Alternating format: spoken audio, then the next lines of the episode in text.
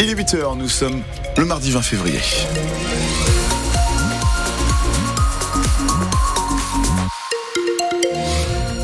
Et c'est de plus en plus dense sur les routes bretonnes, avec toujours euh, cette difficulté sur la nationale 12 à hauteur d'Iffignac. Nous avions l'accident d'une voiture à l'approche de Saint-Brieuc. 02 99 67 35 35 si vous avez euh, quoi que ce soit à signaler sur les routes bretonnes. Côté ciel, la grisaille au rendez-vous et des températures euh, toujours au-dessus des normales de saison. Nous avons cet après-midi 12, 13 degrés, c'est très homogène, un petit peu partout en Bretagne. Le journal avec Valentin Belleville et des CM2 bretons au Mont-Valérien ce soir pour rendre hommage à Missak Manoukian. Cinq classes seulement en France ont été retenues pour cette cérémonie, dont cette vingtaine d'élèves de l'école Lucie Aubrac de Saint-Dominique. C'est en Ille-et-Vilaine. Ils partent à Paris aujourd'hui. Ils seront ce soir à la veillée funéraire au Mont-Valérien à Suresnes, en région parisienne, où le résistant arménien a été fusillé en 1944. Avant d'assister demain à la panthéonisation de Missak et Méliné Manoukian, sa femme. Ce sont donc deux jours de mémoire qui vont vivre ces jeunes bretons, Éric Bouvet.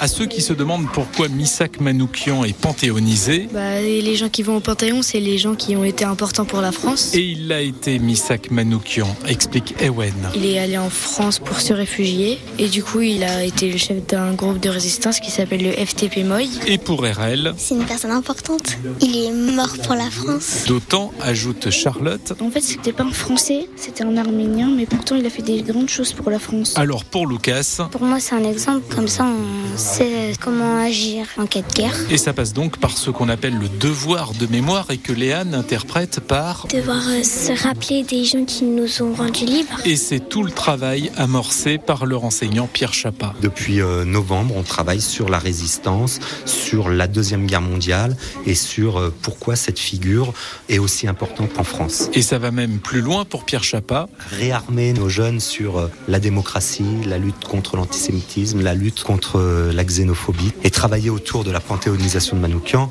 c'est un moment idéal pour faire ça. Sachant que la classe a aussi rencontré des anciens combattants pour en faire un projet intergénérationnel et participe au concours national de la résistance. Ces jeunes bretons qui seront donc demain au Panthéon euh, pour euh, assister à l'hommage et à la panthéonisation de Misak Manoukian, résistant arménien mort pour la France.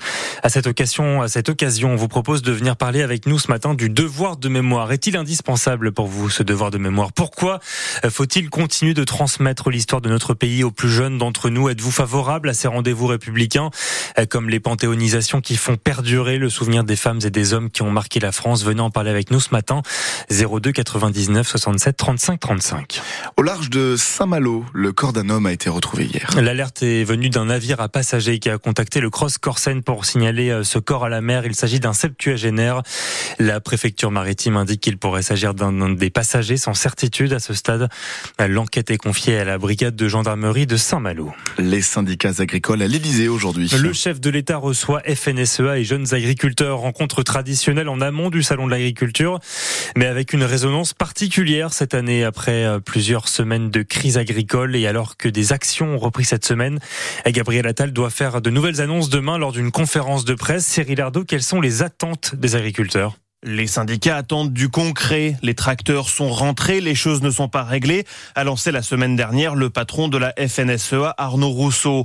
Les annonces fin janvier n'ont pas encore été suivies des faits, disent les agriculteurs, qui égrènent pêle-mêle le plan Ecofito sur la réduction de l'usage des pesticides, le renforcement de la loi Egalim sur leur rémunération ou encore la simplification des normes. Le gouvernement est au travail, veut rassurer l'exécutif. Il tentera une nouvelle fois d'en apporter la preuve demain avec la conférence de presse de Gabriel Attal. Des annonces autour d'une future loi agricole sont attendues, même si le gouvernement rappelle qu'il y a déjà eu du très concret. Indemnité aux éleveurs d'animaux malades, remboursement partiel de l'impôt sur le gazole non routier, sans compter les mesures locales sur l'usage de l'eau dans le puits de Dôme ou les prélèvements de sangliers dans le Var, par exemple. Les agriculteurs qui ont prévu de nouvelles actions demain en Bretagne, rassemblement organisé notamment devant les préfectures à Rennes et Saint-Brieuc, on continue d'en parler ce matin avec le président des JA, des jeunes agriculteurs des Côtes d'Armor. Florian Gauthier, l'invité de France Bleu Armorique, dans une quinzaine de minutes. La colère des pêcheurs également ce matin qui ne redescend pas. Interdit de pêche depuis un mois pour une grande partie d'entre eux. Le golfe de Gascogne est enfermé pour les filayeurs depuis 8 mètres depuis le 22 janvier. Et ce afin de préserver les populations de dauphins. Ces pêcheurs devaient reprendre la mer demain. Mais les conditions météo sont trop mauvaises et repoussent donc le retour au travail de quelques jours encore. Deux ans et demi de prison avec sursis pour ce chauffard qui avait mortellement renversé un informaticien de 32 ans à Bréant dans les Côtes d'Armor. Il s'agit de l'un des 51 morts sur les routes du département en 2023, du jamais vu depuis 15 ans.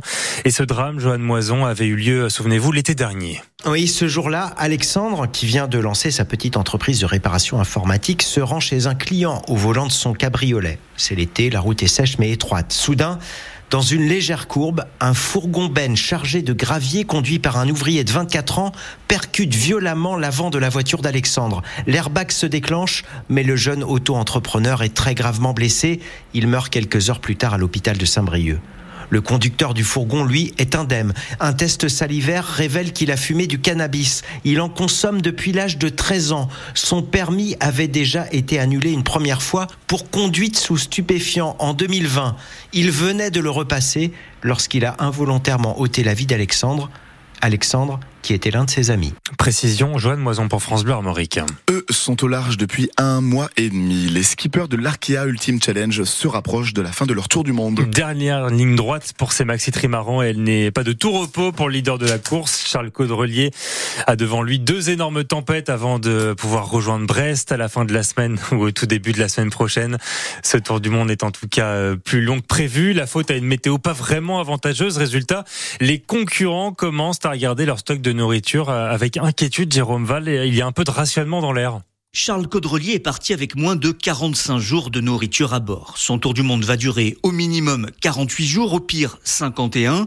Il a dû faire un inventaire de ses sacs de nourriture. Je me rationne un peu, je t'avouerai. Mais après, il y a plein de trucs que je mangeais pas, qui sont restés, qui pourront m'alimenter. Et j'ai énormément de soupes euh, protéinées euh, que j'ai pas consommées. S'il faut, je peux vivre de ça. Euh. Même chose pour son poursuivant Thomas Coville, à 6 jours derrière, mais lui a quelques réserves. J'ai pas touché aux féculents, pâtes, riz, semoule, sur lequel je pourrais jouer à la fin euh, en plus. Dès que je mange pas assez, dès que j'ai pas le même rythme, je le ressens dans ma performance. La nourriture est un véritable enjeu pour tenir le coup physiquement sur une si longue durée, d'où l'œil du directeur de course Guillaume Roté. C'est toujours une inquiétude de manquer de la nourriture à bord. Après, ils sont pas dans un rationnement extrême, il faut relativiser. Il y a le fait de plus avoir à bord ce qu'on aime manger et le fait de plus avoir de nourriture du tout. Ce que confirme Anthony Marchand à quelques heures de passer le Cap Horn. On a tous tendance à commencer à taper dans les bonnes choses, les petits goodies euh, euh, bah, il y en aura peu la fin. J'ai quand même sauté beaucoup de repas, donc euh, non, non, je suis pas inquiet sur le côté nourriture. Tout comme celui qui clôt la marche, Éric Perron, encore dans le Pacifique. Il me reste encore des oranges, tout va bien.